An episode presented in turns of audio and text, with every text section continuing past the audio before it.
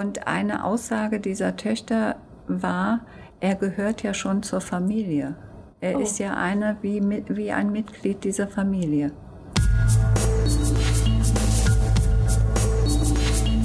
Gesprächsstoff, der Forschungspodcast der Hochschule Fulda. Für alle, die mitreden wollen.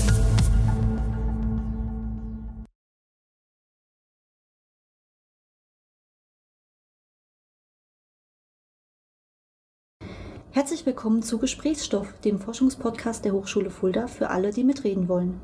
Ich bin Mariana Friedrich und habe heute ein Thema für euch, mit dem wir uns alle früher oder später beschäftigen müssen. Pflege.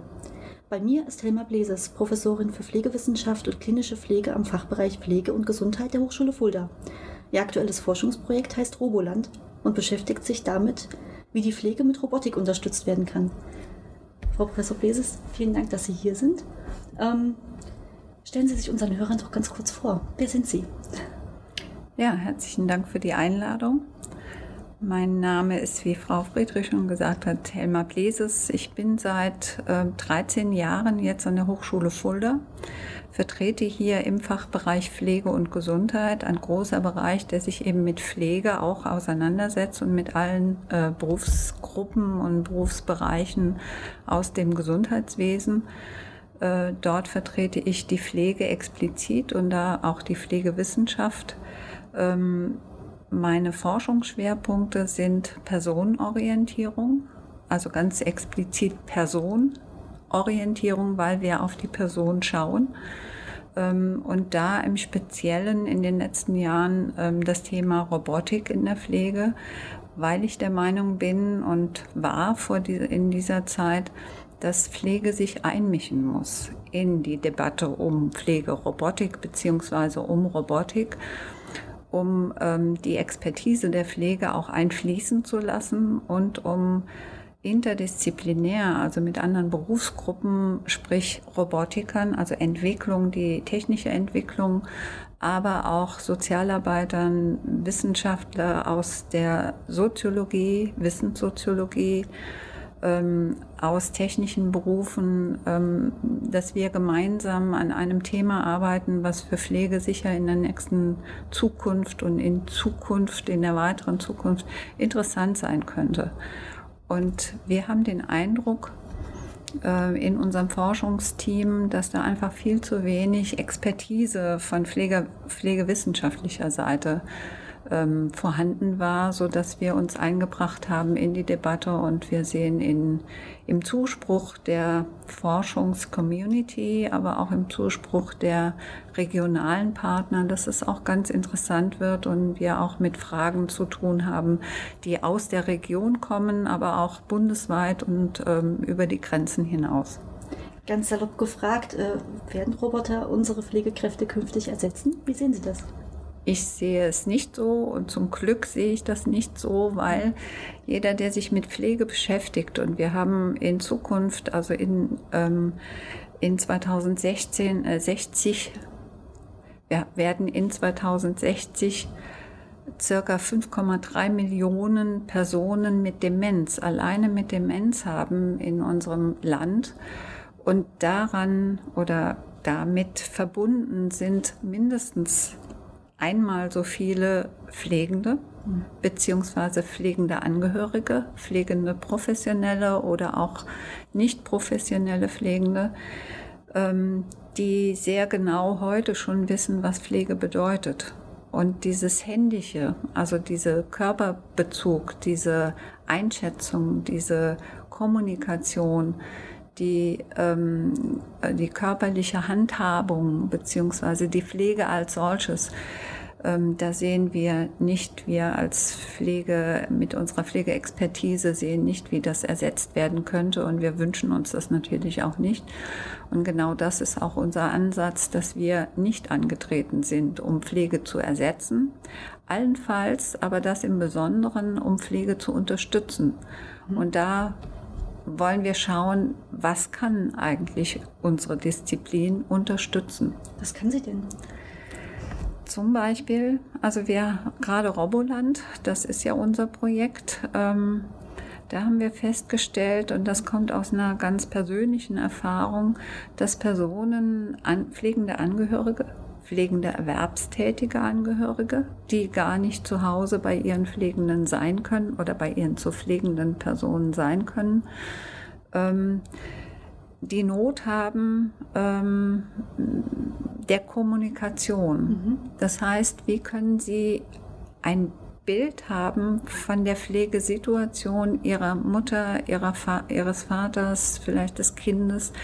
Und dadurch, dass die prekäre Situation mittlerweile der Erwerbstätigkeit und der äh, Landflucht, das heißt, äh, Personen, erwerbstätige Pflegende müssen ländliche Regionen verlassen, um Arbeit zu finden, mhm. müssen quasi ihre Angehörigen zu Hause äh, belassen weil die Situation sich wie auch immer darstellt. Und sie haben teilweise überhaupt keine Chance, sich um die Eltern beispielsweise selbst zu kümmern. Die leben dann praktisch auf der Straße zwischen zu Hause, dem Job und der pflegebedürftigen ja, Person, zu der man fahren muss. Ja. Entschuldigung. Kein Problem. Beziehungsweise in einer virtuellen Welt, würde ich sagen. Mhm. Also immer in der Vorstellungswelt, wie geht es gerade meiner Mutter? Wie geht es meinem Vater, der pflegebedürftig ist? Das heißt, die Vorstellungskraft einer erwerbstätig pflegenden Angehörigen ist enorm hoch und schafft natürlich auch vielleicht Bilder, die gar nicht der Realität entsprechen. Und das war die Idee, ähm, über ein robotisches System, ein sogenanntes Telepräsenzsystem, mhm. dafür zu sorgen, dass wir mehr Wahrnehmungskanäle bedienen. Also nicht nur das Telefon. Ich kann natürlich mit meinem Angehörigen über Distanz, Distant Caring, ähm, kann ich telefonieren. Ich habe dann mein ureigenes Bild im Kopf. Ja. Und wir sprechen von Bildern im Kopf. Also wir konstruieren uns unsere virtuelle Wirklichkeit beziehungsweise unsere Bilder, konstruieren wir uns über das Hören, über die Vorstellungskraft, wie, wie könnte die Angehörige aussehen jetzt, aber wir sehen es nicht real. Und das war die Idee, diesen Aspekt der Bildgebung mit einzuschalten, also zu integrieren und sowohl ein Bild zu haben als auch den Ton. Jetzt könnte man sagen, wir haben Skype. Wäre meine nächste Frage gewesen. Mhm. Ja? Skype ist praktisch, fast jeder hat ein Handy, fast jeder hat einen Laptop oder einen ähm, mhm. Rechner, in dem Skype vielleicht programmiert ist oder als Programm ähm, hinterlegt ist, ähm, vielleicht aber auch nicht. Ja. Auch das gibt es zum Glück noch. Aber wir haben festgestellt, Personen ähm, vielleicht mit Demenz, vielleicht aber auch ähm, Personen mit einem Handicap, mit einer körperlichen Einschränkung, ähm, vielleicht auch Personen, die gar nicht affin sind Sehr mit Elektronik, mit Handy, mit Laptop, wird. Okay. also sich ähm, nicht brauchen, selbst einschaltet, ähm, sondern eine, was von Dritten System, eingeschaltet wird. Hm. Ich kann es an einem Beispiel darstellen. Gerne. Ähm, stellen Sie sich vor, eine ähm, Dame, 85 Jahre, lebt im Vogelsbergkreis alleine in ihrer Häuslichkeit. Ähm, ist auch sehr stolz darauf, dass sie dort lebt. Die Töchter, drei Töchter hat sie. Ähm, zwei davon leben in Berlin und eine in Augsburg. Und sie äh, besuchen die Mutter regelmäßig. Die Mutter ist weit, weitestgehend selbstständig, bei den Besuchen merken die Töchter aber, ähm, teilweise ist die Ordnung eine andere, die die Mutter hat. Äh, die eine Tochter ist hingefahren, weil es ein Problem gab mit der Mutter. Sie hat offenbar zu wenig getrunken, hatte dadurch eine Kreislaufschwäche, musste in die Klinik. Mhm. Ähm, oder als sie im Haus war, der Mutter hat sie festgestellt, dass Dinge an anderen Orten liegen, als sie bisher, als es bisher die Eigenschaft oder die, der Ordnungssinn der älteren Dame auch gezeigt hat, dass sie immer sehr genau alles an ihrem Platz, an seinem Platz hatte. Und das hat die Familie bzw. die drei Töchter dann schon auch beunruhigt. Zudem haben sie regelmäßig telefoniert. Also sie sind sehr eng an der Mutter. Ähm, sie haben regelmäßig angerufen und haben festgestellt, dass sie teilweise Botschaften, die die Mutter im Telefonat vermittelt hat, nicht richtig zuordnen konnten. Sie hatten den Eindruck, die Stimmlage ist eine andere als das, was die Mutter sagt. Sie sagt, es geht ihr gut, aber sie haben gehört, dass sie schwach klingt. Ja. Ähm, das hat sie in eine Situation gebracht, wo sie ähm, Unruhe empfunden haben, Ungewissheit hatten. Äh, sie haben nach Lösungen gesucht. Sie haben dann, äh, weil die Mutter dann auch ein, ähm, ähm, teilweise Verwirrtheitszustände hatte, äh, zunehmend, haben sie dann den äh, die, eine Institution, die es in der Bundesrepublik zum Glück jetzt gibt, diese Pflegestützpunkte, ähm, haben sie aufgesucht in der Region und haben um Hilfe gebeten. Das fiel glücklicherweise in eine Zeit, als wir unseren Antrag für Roboland gestellt hatten und hatten uns vorgenommen, Telepräsenzsysteme, das ist das ähm, System, was wir einsetzen, ähm, in die Häuslichkeit in ländlichen Regionen zu alleinlebenden Personen mit einer beginnenden Demenz einzusetzen und sind aus diesem Grund an den Landkreis herangetreten. Wir haben sie um Unterstützung gebeten, die sie uns zugesagt haben und haben von diesem Landkreis dann ähm, Gatekeeper, also äh, Personen genannt bekommen, die für uns die Tür in den Landkreis hinau, äh, äh hinein öffnen. Mhm. Und eben dieser Pflegestützpunkt, die Mitarbeiterin hoch engagiert, auch von unserem Projekt sehr überzeugt, ähm, haben uns diese Familie ähm, genannt, haben den Kontakt also hergestellt, worauf wir sehr intensiv angewiesen sind. Ja.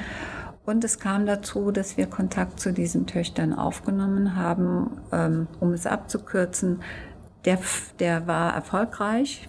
Das System wurde bei der Mutter implementiert. Da kann ich nachher noch mal was dazu sagen, wie wir das im Konkreten getan haben, welche Fragen auch dahinter stehen. Und die Mutter hat ähm, also dieses System in ihrer Häuslichkeit und die Töchter können das System von Berlin oder von Augsburg steuern. Das heißt, die Mutter muss nichts machen, ähm, sondern die Töchter können mit ihr verabreden, wir wählen uns jetzt zu und sie können die Töchter quasi über diesen Monitor sehen. Und das, was ich eben angesprochen habe, der Unterschied zu einem Laptop, zu einem Skype-Programm, ist der, dass dieses System mobil ist. Das steht auf Rädern. Das heißt, das läuft auf einem Rad. Mhm. Ähm, und Sie alle kennen wahrscheinlich diese Segways, die Sie in der Stadt gelegentlich ja. sehen, auf dem Menschen stehen. Das ist das Prinzip. Der Fuß ist 360 Grad zu wenden. Mhm. Man kann ihn vor und zurück und drehen, ähm, ähm, drehend bewegen, ähm, sodass da eine hohe Flexibilität und Mobilität möglich ist. Wenn wir uns das jetzt vorstellen, dieses System ist nicht fest auf einem, an einem Platz, sondern man kann es zur Person hin navigieren. Beispielsweise, wenn diese Dame, die 84-jährige Dame, in ihrer Küche sitzt, am Küchentisch, das System steht im Wohnzimmer, kann die Tochter es ansteuern und vom Wohnzimmer in die Küche navigieren, um die Mutter zu sehen. Also wie ein Mitbewohner. Jemand, der vor Ort ist und zumindest ja. anwesend sein kann. Ja, das ist eine virtuelle Anwesenheit und interessant, dass Sie das so einschätzen. Ähm, die Töchter haben dieses System Robby getauft. Ach, schön. Sie haben es also personifiziert und eine Aussage dieser Töchter war, er gehört ja schon zur Familie. Er oh. ist ja einer wie, wie ein Mitglied dieser Familie. Ist das gewollt so? Wir hatten gerechnet? das nicht antizipiert, mhm. weil wir ganz, ganz explizit darauf geachtet haben, dass wir eben dieses System nicht personifizieren, dass wir auch klarstellen, das ist ein System. Wenn es aber geschieht und die Familie, die Person mit Demenz und die Töchter es so einsetzen und es so integrieren in ihre Lebenswelt, dann kann uns das recht sein. Es gibt ein ethisches Problem dabei, auf das wir vielleicht später nochmal eingehen können. Ja, das auf jeden Fall, ähm, mhm. weil das können wir auch direkt besprechen. Ja. Bei ähm, Robbie in dem Moment, das System, dadurch, dass die Töchter das einschalten können, greifen sie ja direkt in das Leben ihrer Mutter ein, mhm. ohne dass die Mutter sich dagegen wehren kann. Mhm. So wie, ist das. Wie nimmt das die alte Dame wahr? In diesem Fall ist es sehr gewünscht. Mhm. In diesem Fall ist es auch, ähm, also die Töchter haben das sehr genau, sehr deutlich mit der Mutter vorher besprochen, ähm, worum es geht. Und sie haben Regeln aufgestellt. Mhm. Sie haben am Anfang mit der Mutter vereinbart, sie rufen die Mutter immer vorher an, um zu sagen, ich schalte mich jetzt auf. Und die Mutter hat eine kognitive Fähigkeit, die geringfügig eingeschränkt ist, in dem Bereich, den ich eben genannt habe. Aber sie kann das alles nachvollziehen und kann entscheiden, kann ganz deutlich entscheiden. Und sie hat gesagt, ja, das ist in Ordnung. Und das wurde Tradition, sodass das keine Überraschung war. Also es ist kein Überraschungseffekt, der ja auch eine Komponente von, von ähm, ja, so Unsicherheit beziehungsweise auch Gefahren geneigt ist, wenn die Mutter erschrickt beispielsweise. Ja. Dem allen ähm, geht voraus, und das ist unser Forschungsansatz, dass wir genau diese Situation sehr, sehr deutlich mit den Familien besprechen. Das heißt, wir haben ein, ähm, schon in der Antragstellung beim Bundesministerium für Bildung und Forschung. Darüber beziehen wir das Geld für das Projekt. Schon da haben wir einen sogenannten Ethikantrag angekündigt. Den haben wir gestellt bei unserer Fachgesellschaft Pflegewissenschaft. Und wir haben dort ein sogenanntes ethisches Clearing bekommen. Das bedeutet? Das bedeutet, dass die ähm, also Fach, ähm, ähm, Fachfrauen, Fachmänner, Pflegewissenschaftler ähm, unseren Antrag genau studiert haben. Sie haben sich diese Fragen, die wir aufgestellt haben, beziehungsweise die wir, unsere Angaben, die wir gemacht haben, haben sie genau, also sehr kritisch reflektiert unter ethischen Fragestellungen haben uns auch Rückfragen gestellt, die wir wiederum beantworten mussten und haben eine sogenannte ethische Unbedenklichkeit für dieses Forschungsprojekt ausgeschrieben oder ausgestellt, was für uns überhaupt die Voraussetzung war, in dieses Feld zu gehen. Also wir nennen diese Familiensituation, wenn wir in die, in die Häuslichkeit der Familien gehen, dann sprechen wir von Feldzugang. Mhm. Ähm, und das haben wir sehr, sehr früh haben wir das geklärt, schon mit der Antragstellung und haben in diesem Antrag haben wir gesagt, dass wir jeweils ein, ähm, ein, eine ethische Fallbesprechung durchführen.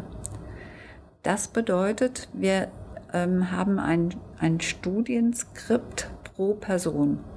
Also die ältere Dame für diese ältere Dame wird von uns, von unserem Forschungsteam, wird ein Studienskript erstellt.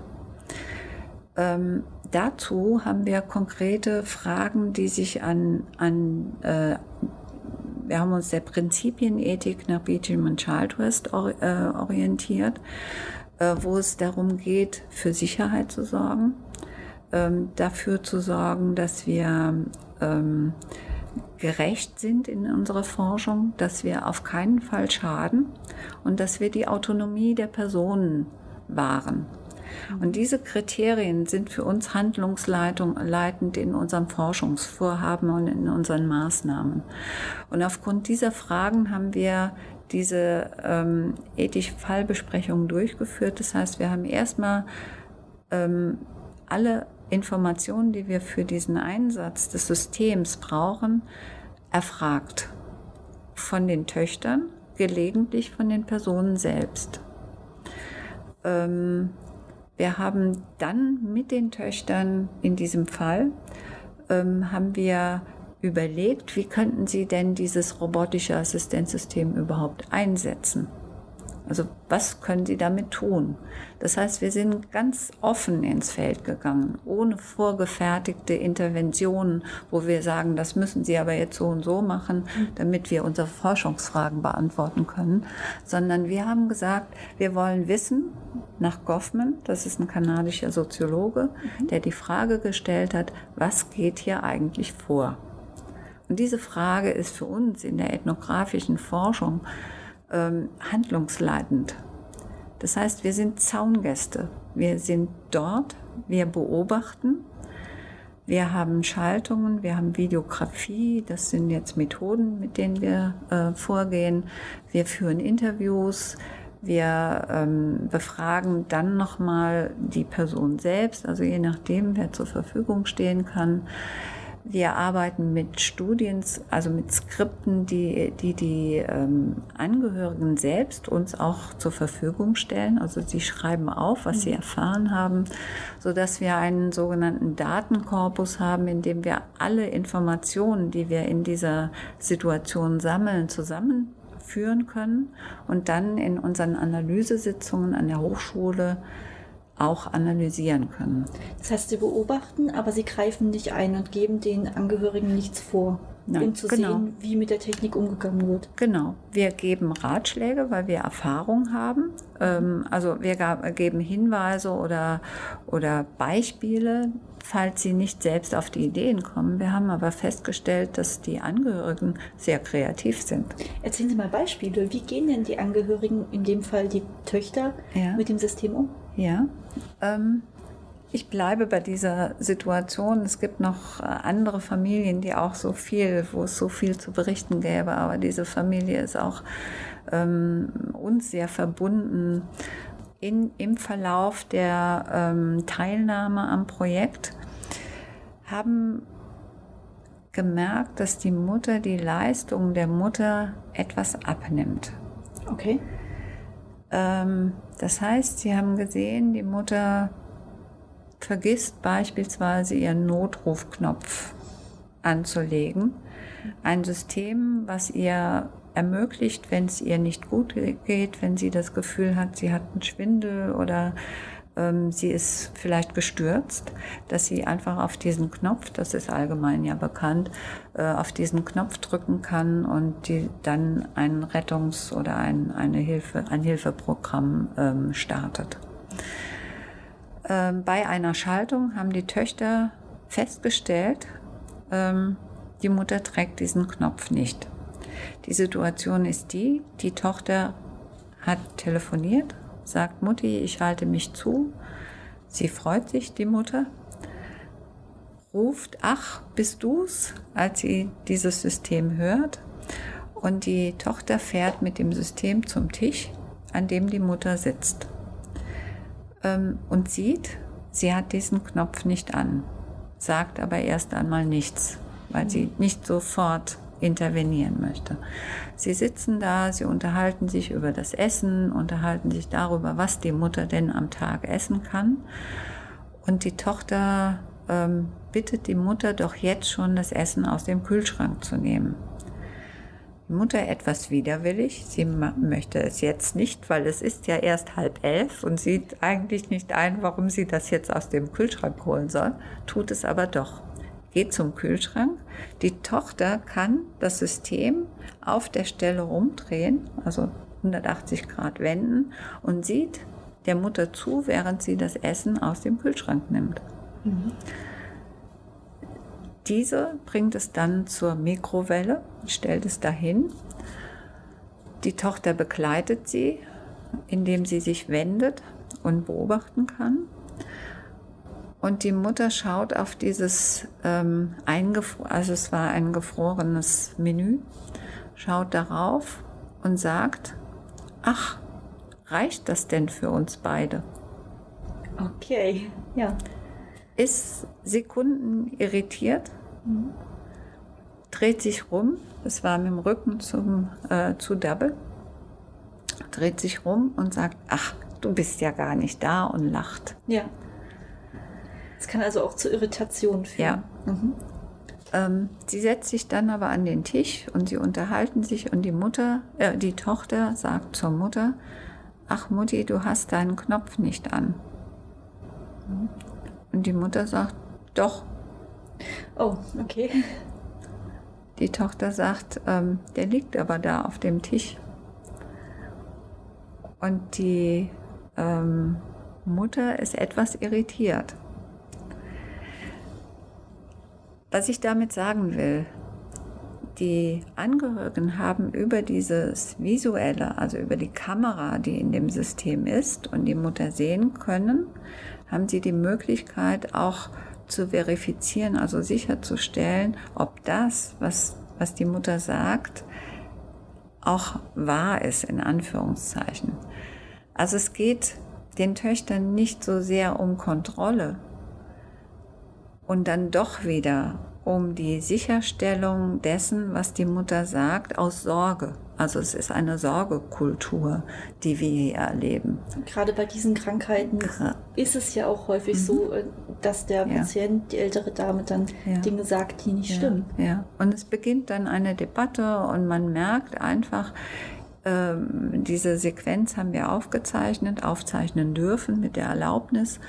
Ähm, wir sehen in der Videoanalyse, dass da auch Befindlichkeiten stattgefunden haben. Also die Mutter ist gar nicht so begeistert davon, dass die Tochter das jetzt gesehen hat. Und die Tochter merkt das und sagt äh, in einem späteren Zeitpunkt, bist du jetzt etwas ärgerlich. Ja. Also die Emotionen können auch gesehen werden was Vorteile und Nachteile haben kann. Also nicht alles ist jetzt positiv, sondern wir schauen uns erstmal an und bewerten es nicht, schauen erstmal an, was sehen wir eigentlich?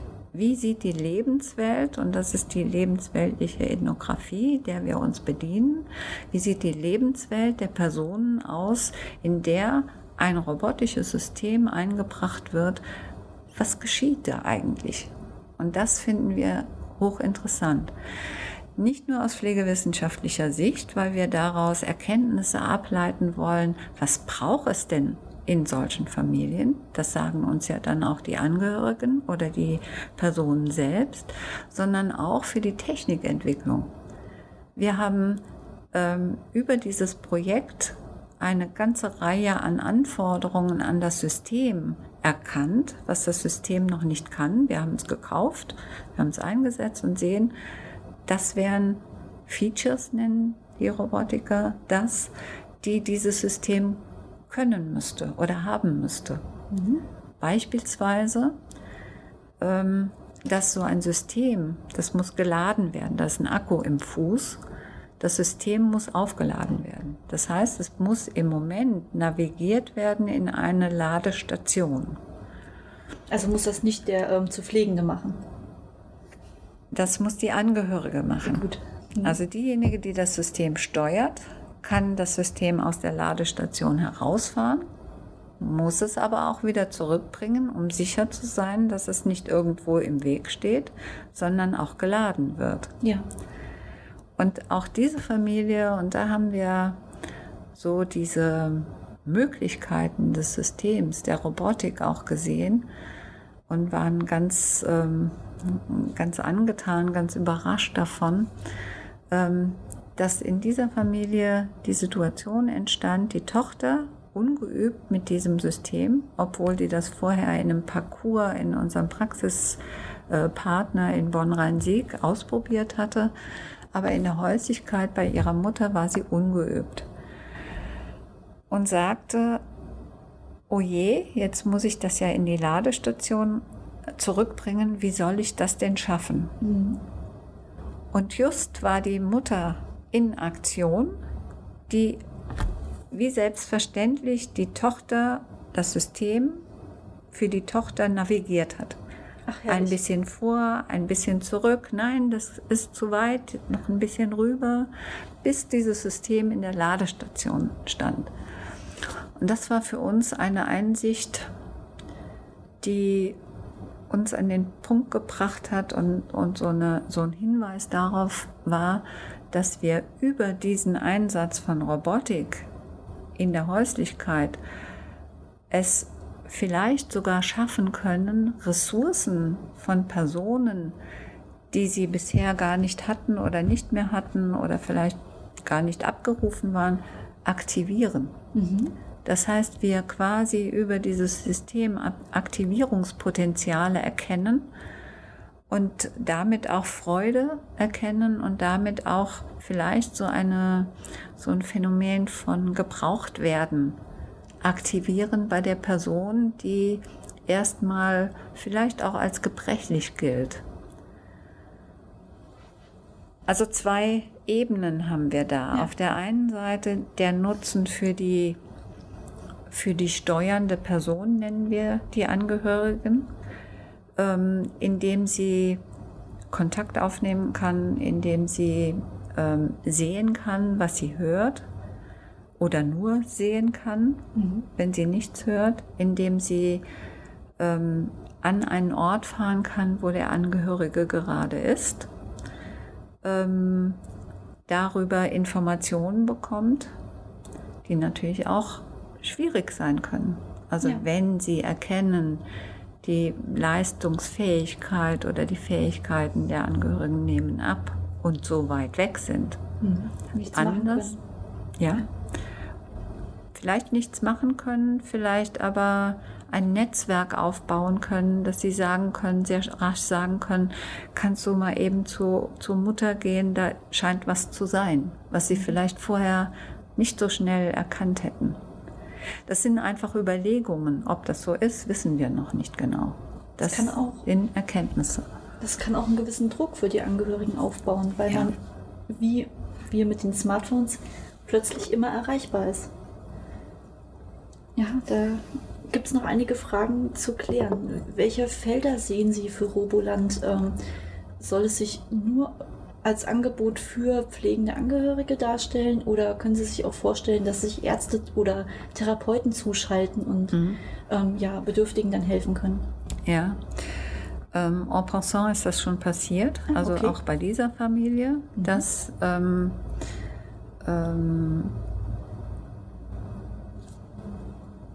die ähm, Dame hatte ärztlichen Besuch. Mhm. Das heißt, der Hausarzt hat sie konsultiert, hat sie ähm, aufgesucht in ihrer Häuslichkeit und die Tochter war zugeschaltet in diesem Moment. Das war gar nicht direkt geplant, sondern es war äh, mehr oder weniger Zufall. Beim nächsten Mal war es geplant, ähm, sodass der Hausarzt in diese Familie, also in die Häuslichkeit hineinkam zu der Dame und sah ähm, die Tochter auf dem Monitor, war erstmal irritiert, ja. hat aber dann Kontakt zu ihr aufgenommen, beziehungsweise die Tochter, Tochter mit ihm hat ihm das erklärt und sie haben kommuniziert quasi, die Tochter in Berlin, der Hausarzt bei der Mutter in, in der Häuslichkeit im Vogelsbergkreis und sie konnten Dinge besprechen, direkt vor Ort. Das hat der Arzt erstmal gutiert. Beim zweiten Mal war ihm das offenbar nicht so ganz angenehm. Okay. Also da haben wir noch nicht weitere Erkenntnisse.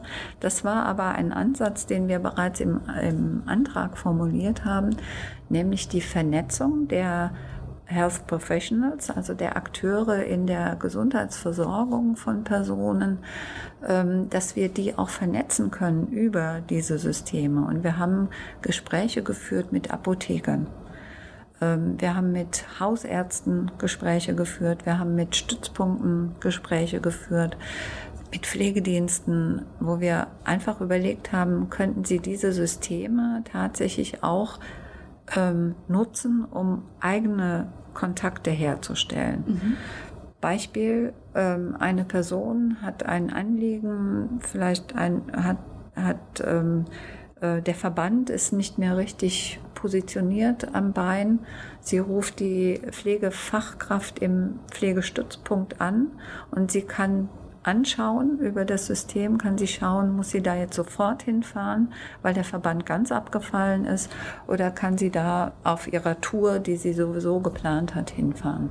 Also es kann auch sehr viel ähm, Zeit wieder freischaufeln, die man sonst vielleicht für unnötige Fahrten gebraucht hätte. Und man kann schneller helfen, weil man sich direkt reinschalten kann. Ja, das sind so Überlegungen, die Sie formulieren, die wir haben. Ob das so ist, das müssen wir einfach noch eruieren und ausprobieren, ob das tatsächlich so ist.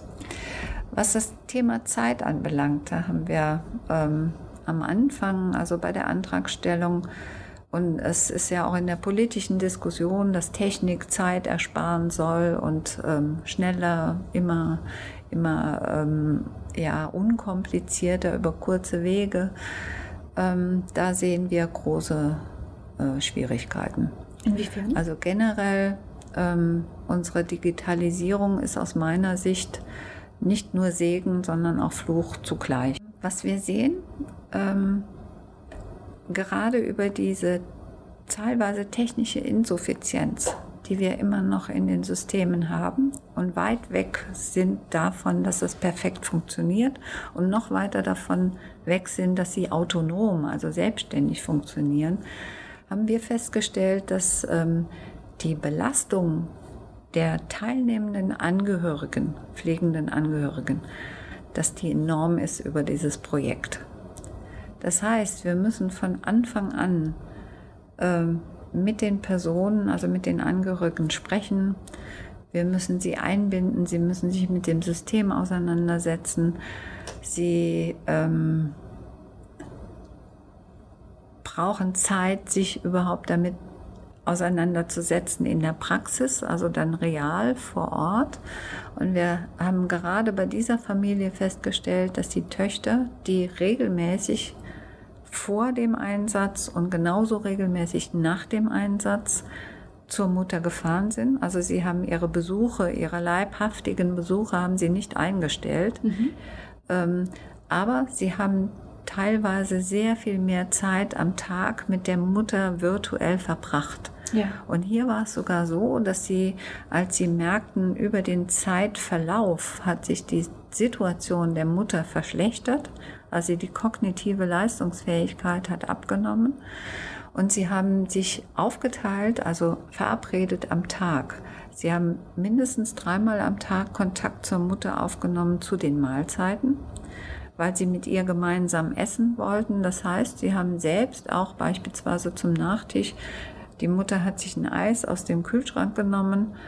Die Tochter hat ebenfalls ein Eis und sie essen gemeinsam Eis. Mhm. Oder sie trinken gemeinsam Kaffee. Oder sie suchen gemeinsam die Kleidung für den nächsten Arztbesuch aus. Das alles geht mit dieser Mobilität. Aber wir stellen fest, und das haben uns die Angehörigen auch gesagt, dass sie äh, enorm belastet sind über diese Möglichkeit der Kontaktaufnahme, äh, über diese visuelle äh, Möglichkeit. Und wir stellen im gesamten Datenmaterial, haben wir sogenannte Verabschiedungsrituale untersucht. Das heißt, okay. wir haben alle Aufzeichnungen, die wir im Material in den Familien, in den teilnehmenden Familien hatten, haben wir darauf untersucht, wie findet Verabschiedung über das System statt. Ähm, beim Telefonat ist es so, wir vereinbaren, wir legen jetzt auf oder wir verabschieden uns, legen auf und dann ist das Gespräch zu Ende. Bei Roboland, bei, bei der Telepräsenz, sehen wir uns noch, sehen sich die Akteure. Und wir haben festgestellt, dass die Verabschiedungsrituale lange vorher eingeleitet werden Mhm. Klammer auf müssen, Klammer zu, dass wir sehen, wie die Reaktionen sind. Das heißt, die Angehörigen sehen auch, die Mutter ist jetzt enttäuscht, weil wir sagen, wir müssen aber jetzt irgendetwas anderes tun oder lass uns jetzt mal das Gespräch beenden. Wir haben auch gesehen, die Mutter versucht, dieses Gespräch noch mal einmal aufzugreifen, weil sie den Sohn sieht oder die Tochter sieht. Und das sind ganz interessante Momente, wo wir einfach diese mehrkanalige Wahrnehmung auch nutzen können und wir sehen, die Belastungspotenziale können steigen dadurch. Und Angehörige berichten uns, dass sie in hohem Maße auch belastet sind. Also auch dadurch, dass sie eben sehen, der Mutter geht es nicht so gut. Das sind also Dinge, die in die Entwicklung dann noch mit einfließen ja. müssen. Ja, die wir, die wir mit bedenken, die Ergebnisse sind, für die wir Folgeanträge stellen müssen, weil wir ähm, eine, eine unendliche äh, Potenzial in diesem Datenmaterial sehen, was uns wahrscheinlich gar nicht gelingen kann, das alles auszuwerten in unseren Analysesitzungen, die im Übrigen auch interdisziplinär stattfinden. Das heißt, wir analysieren das Datenmaterial nicht nur aus pflegewissenschaftlicher Sicht mit unserer Fragestellung, die wir ans Material haben, sondern wir haben unsere Techniker sind dabei. Wir haben auch Wissenssoziologen, die dann aus ihrer Perspektive Wissen oder Fragen dazu stellen. Und wir planen jetzt gerade, Angehörige dazu zu nehmen. Das hatten wir im Vorfeld schon angedacht. Wir haben jetzt ganz konkret einen Sohn, der im Projekt mit seiner Mutter ist, der hoch interessiert ist, seine eigenen Aufzeichnungen auch mit uns zu besprechen. Ähm, Hintergrund davon ist, wir schauen uns, wir haben Videofilme zur Begegnung von, von, vom Telepräsenzsystem mit der Mutter. Mhm. Und sehen in einem kleinen Bild auch die Angehörige gleichzeitig parallel. Ja. Und wir können als ähm, Forscherteam, können wir nur beschreiben, was wir sehen und wir können deuten. Und wir hören vielleicht auch, wie Personen etwas deuten. Das heißt, es geht um die Deutung der Deutung auch. Also hochkomplex, das wird verdichtet sich immer mehr. Und wir versuchen natürlich ähm, mit unseren Deutungen an die Personen zurückzugehen, das zu spiegeln und zu fragen, ist es eigentlich so gewesen? Und die Gelegenheit haben wir jetzt über Angehörige, was uns sehr freut weil die Angehörigen offenbar auch den Mehrwert erkennen. Also sie sind offenbar sehr gerne in diesem Projekt. Sie haben uns auch begleitet zu einer, ähm, zu einer Studie, die unser Projektträger ähm, ähm, durchgeführt hat. Wir waren Pilotprojekt, also unser Projekt war deren Pilotprojekt und die haben unsere Daten quasi ähm, über, nicht überprüft, sondern genutzt um zu ihren Erkenntnissen zu kommen. Und da hatten wir unsere Angehörigen Familien auch mit dabei, die ihrerseits dann ihren Input dazu gegeben haben.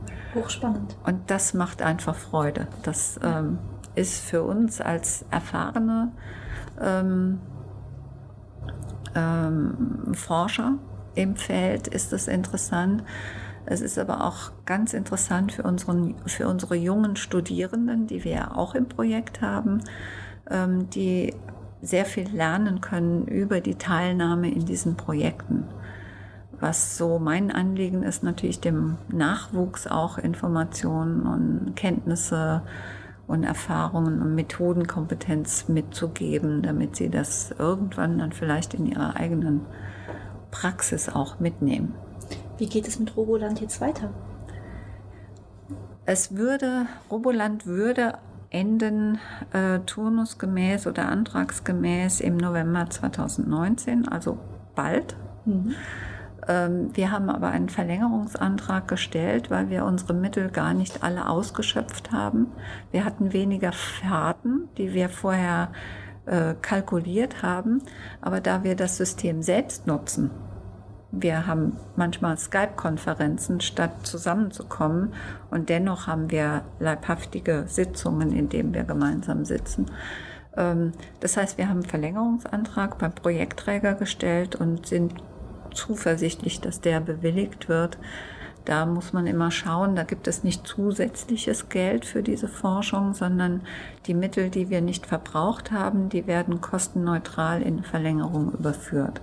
Das heißt, unsere Mitarbeiter sind beschäftigt dann über den Verlängerungszeitraum und wir können dann unsere Daten weiter auswerten und sind derzeit in Anträgen, also in neuen Forschungsanträgen sind wir schon beschäftigt, ähm, aus, Erkenntnisse aus dem Projekt heraus, was ja weiterführende Forschungsfragen sind, die wir aus dem Material haben, wo wir noch nicht gut sagen können, das ist jetzt so, werden wir vielleicht nie können, aber wir können Informationen verdichten, ähm, Phänomene erkennen vielleicht ähm,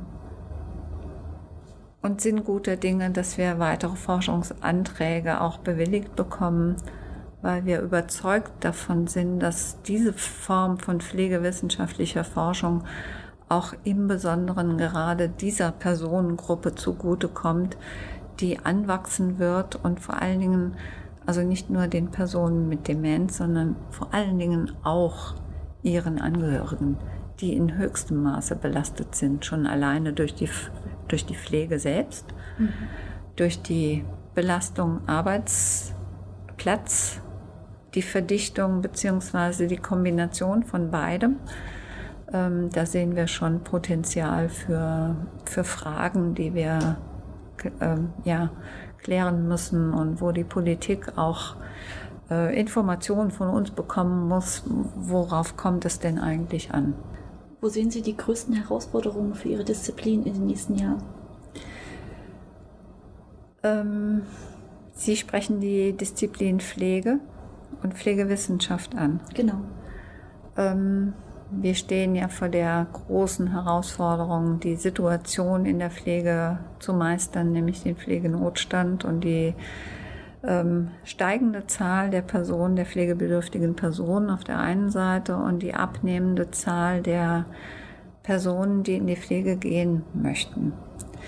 Ähm, die größte Herausforderung wird sein, diesen Beruf für Pflegende, für junge Fachkräfte, für junge ähm, Menschen, die von denen wir wissen, dass sie diesen Beruf gerne ausüben würden. Das erleben wir tagtäglich, wenn wir mit unseren Studierenden sprechen, wenn wir in der Praxis sind.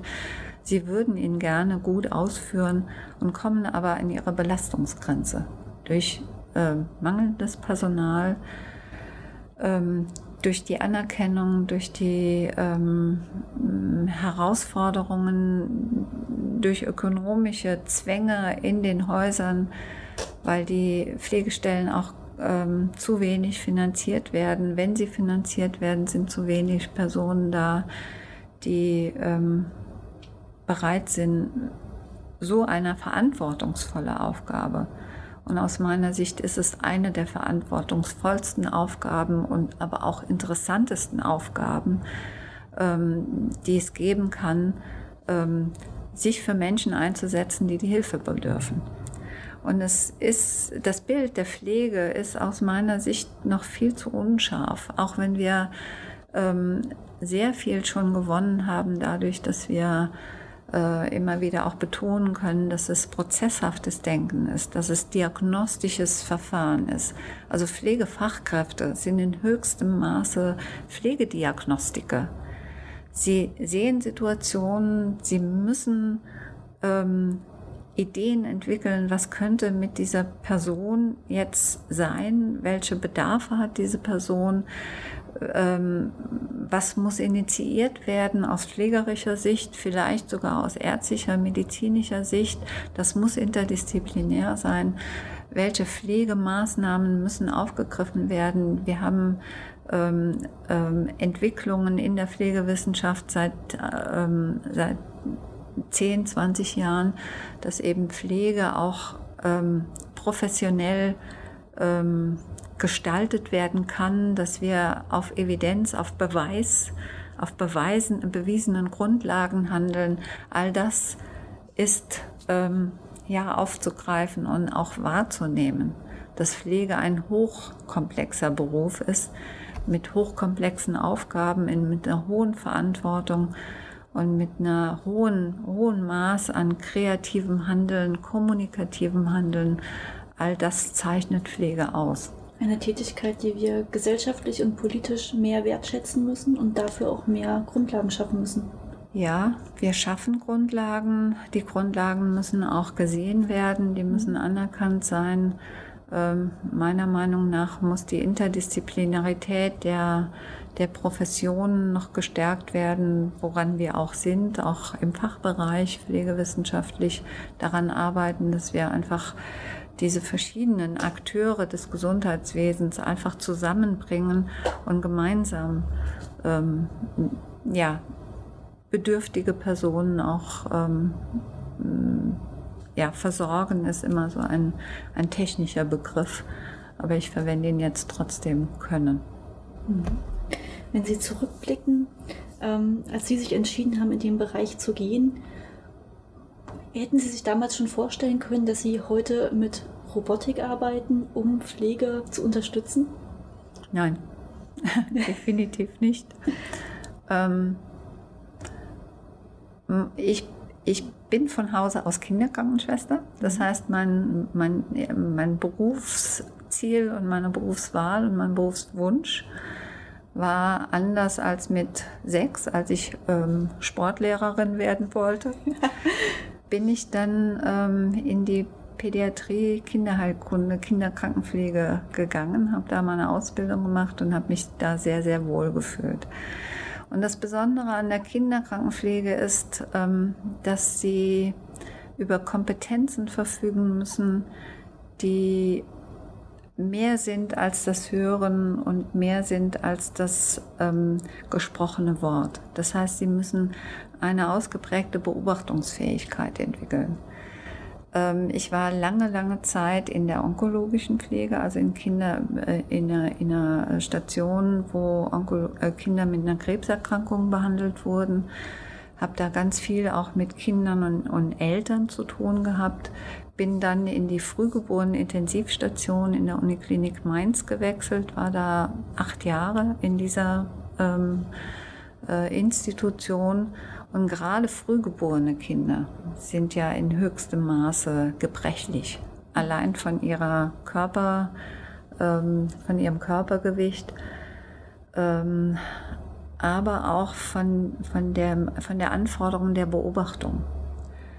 Kinder in, im neonatologischen ähm, Alter können ihnen nicht sagen, was ihnen fehlt. Nicht verbal. Ja über Körpersprache schon, aber sie müssen es deuten können. Und diese Deutungskommunikation, die ist sehr ausgeprägt in diesem, äh, in diesem ähm, Beruf. Und das war das, was mir gefallen hat an diesem Beruf. Ähm, ausgestiegen, im, in Anführungszeichen will ich sagen, bin ich aus dieser direkten Pflege äh, weil ich an meine Grenzen, an meine Belastungsgrenzen gekommen bin damals.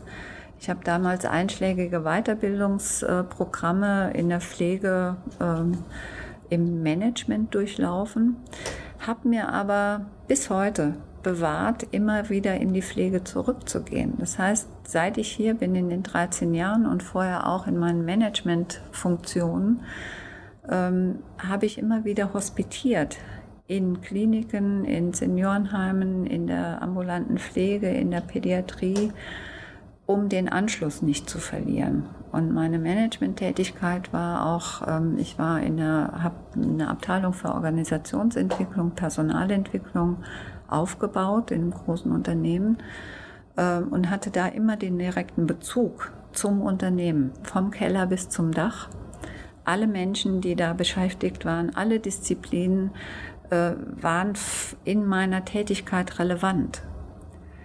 Und ich habe in der Zeit auch Öffentlichkeitsarbeit, das war ein, ein kleineres Unternehmen zunächst, als ich nach meinem Studium angefangen habe, ähm, habe ich auch die, ähm, äh, also das, was in diesem Unternehmen zu berichten war, habe ich dann auch berichtet und hatte damit auch den Zugang zu allen Feldern in diesem Unternehmen, was hochinteressant war, weil ich da auch gesehen habe, wie viel Potenzial in solchen Unternehmen steckt, um gemeinsam etwas auf den Weg zu bringen. Und über das Studium ähm, an der ähm, Humboldt in Berlin und Promotion bin ich dann in die ähm, Richtung gekommen, Hochschule, habe dann auch den Ruf hier angenommen und ähm, der Kontakt zur Technik war eher privater Natur, also ganz persönlich meine Familiensituation. Ähm, eine Mutter, die weit weg war und ich mit ihr Kontakt aufnehmen wollte und musste und, und, und es auch getan habe ähm, und einfach zu weit weg war, um mit ihr jetzt mal eben hinzufahren. Das ja. habe ich zwar drei, fünf, zehn Jahre gemacht aber ich habe eine Möglichkeit gesucht, wie kann ich mit ihr kommunizieren. Und das war so der Weg dahin, aber parallel dazu auch Interesse an Technik. Gerade in dieser frühgeborenen Intensivstation war ich auch ähm, in der medizintechnischen ähm, Entwicklung beteiligt, gerade es ging da um Sauerstoffmesssonden, die auf, die, äh, auf den Körper, auf die Haut aufgebracht wird bei kleinen Frühgeborenen. Das war schon immer eine Affinität, die ich hatte, Dinge zu verbessern, die dazu beitragen, dass es den Personen besser geht. Ich danke Ihnen vielmals für das interessante Gespräch. Vielen Dank. Das waren unsere Episoden für das Wintersemester. Wir wünschen allen Studierenden viel Kraft für die Klausuren und Prüfungen und hören uns mit frischen Folgen im April. Bis dahin.